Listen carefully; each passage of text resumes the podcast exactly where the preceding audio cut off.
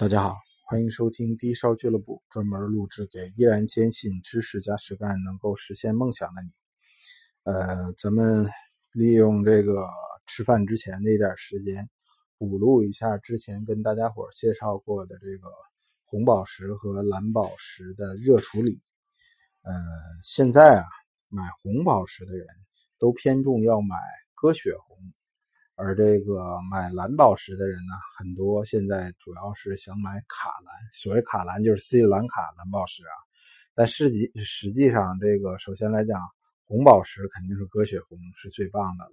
但是蓝宝石里面呢，所谓卡蓝也不是最好的。最好的蓝宝石是印控克什米尔地区产出的矢车菊蓝宝，但矢车菊蓝宝确确实实非常罕见啊。呃，基本上也可以是认为它已经绝产了，所以呢，我们今天认为斯里兰卡蓝宝石蓝的非常鲜艳。其实说实话，市场上的卡蓝真的不多。呃，现在市场上能有澳蓝啊，你要是能见得着澳大利亚蓝宝，就算不错了。那么我们买红宝石和蓝宝石的时候，都期望买无烧的。所谓无烧啊。就是我们说的，呃，没有经过热处理的红宝石或者是蓝宝石，呃，什么概念呢？为了虽然我们在这个处理或红宝石、蓝宝石的时候，我们称之为热处理，但是呢，在我们上学的时候，这也算是一道这个判断题，说这个红宝石、呃，蓝宝石热处理。改变了它的这个颜色，算处理还是算优化？我们呢，实际上要算优化。呃，优化和处理有什么不同啊？在珠宝行业内啊，这是有呃明文规定的。所谓优化，指的是通过各种手段，呃，改变一些这个宝石的特性，但是呢，不能改变宝石的耐久性。呃，也就是优化过的宝石虽然漂亮了，但是呢，不会再褪色啊，不会再嗯变得越来越差。而这个呃处理呢，呃，所谓处理指的是呃通过各种手段，呃，把这个宝石的这种这个呃颜色呀、净度各方面的指标呃给它变好了，呃，可是呢。随着时间的推移，它的耐久性，这个宝石啊，耐久性破坏了。随着时间推移，这个宝石还逐渐逐渐的会变得非常非常的难看。呃，什么？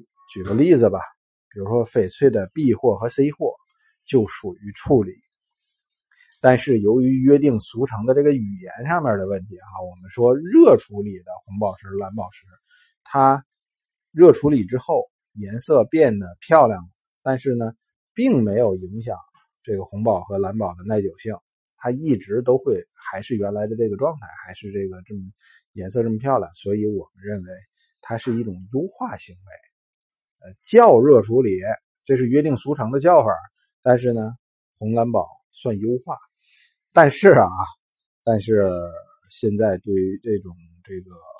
热处理过的红宝石、蓝宝石，大家伙可能是有精神上的洁癖，呃，所以呢，只要是热处处理过的东西，不但是价钱低，而且是不愿意买。呃，但是这个出现了一个特别扭曲的状况啊！大家要知道，现在有一种宝石，就是我们说的优莲石，也就是呃现在俗称为坦桑石的这种蓝色宝石。市场上绝大多数的坦桑石其实是都是有烧的，这个大家伙反而不介意。你要知道，真正的天然幽莲石它其实是具有明显的三色性的，有的是蓝色，很多的是那种棕红色调，有很多是那种绿色调但是绿色调和棕红色调都不太好看。呃，于是呢，大家伙都用呃一些这种。办法把它热处理变成那种漂亮的群青蓝，嗯，你会发现啊，这个坦桑石颜色特别统一，市场上的坦桑石几乎颜色都是那种标准的群青蓝色。实际上，自然界它肯定不是这么统一的颜色的。你像蓝宝石，就是蓝宝石，其实颜色有深有浅，有发黄的，有发绿的，是吧？这个是自然状态。呃，在这块今天讲的这些东西啊，大家伙回头有几个内容啊。一个方面是红蓝宝的热处理其实算优化，但是现在大家伙可能很难接受啊。所以呢，一旦热处理过的红蓝宝价格很低，呃，市场上不认可。另外一方面，这个优莲石也就是坦桑石。大多数都热处理过，可是，呃，大家伙却非常的接受，这是一个是一个扭曲的市场现象啊，并没有，我个人也不也不能说你，呃，给拧过来，呃，但是这是我的一个小观点。另外就是大家伙鉴别这个有烧无烧的红蓝宝的时候，可以注意什么呀？一则热处理过的这个红蓝宝啊，如果是它在磨制后热处理，它的那个棱线呢？啊，就是它的这个切割后的这种棱角，往往会有融化的现象，就是那些棱角边缘线会模糊不清，有的时候再重新磨一遍，也会出现双棱线的现象。还有就是它内部的一些呃旧有的气液包裹体会出现呃在热处理过程中会出现炸裂的现象，这个在高倍的放大镜下也是可以观察到的。这是我们。帮助大家伙鉴别这个红蓝宝是否有烧的这个一个小方法、小鉴定的特征。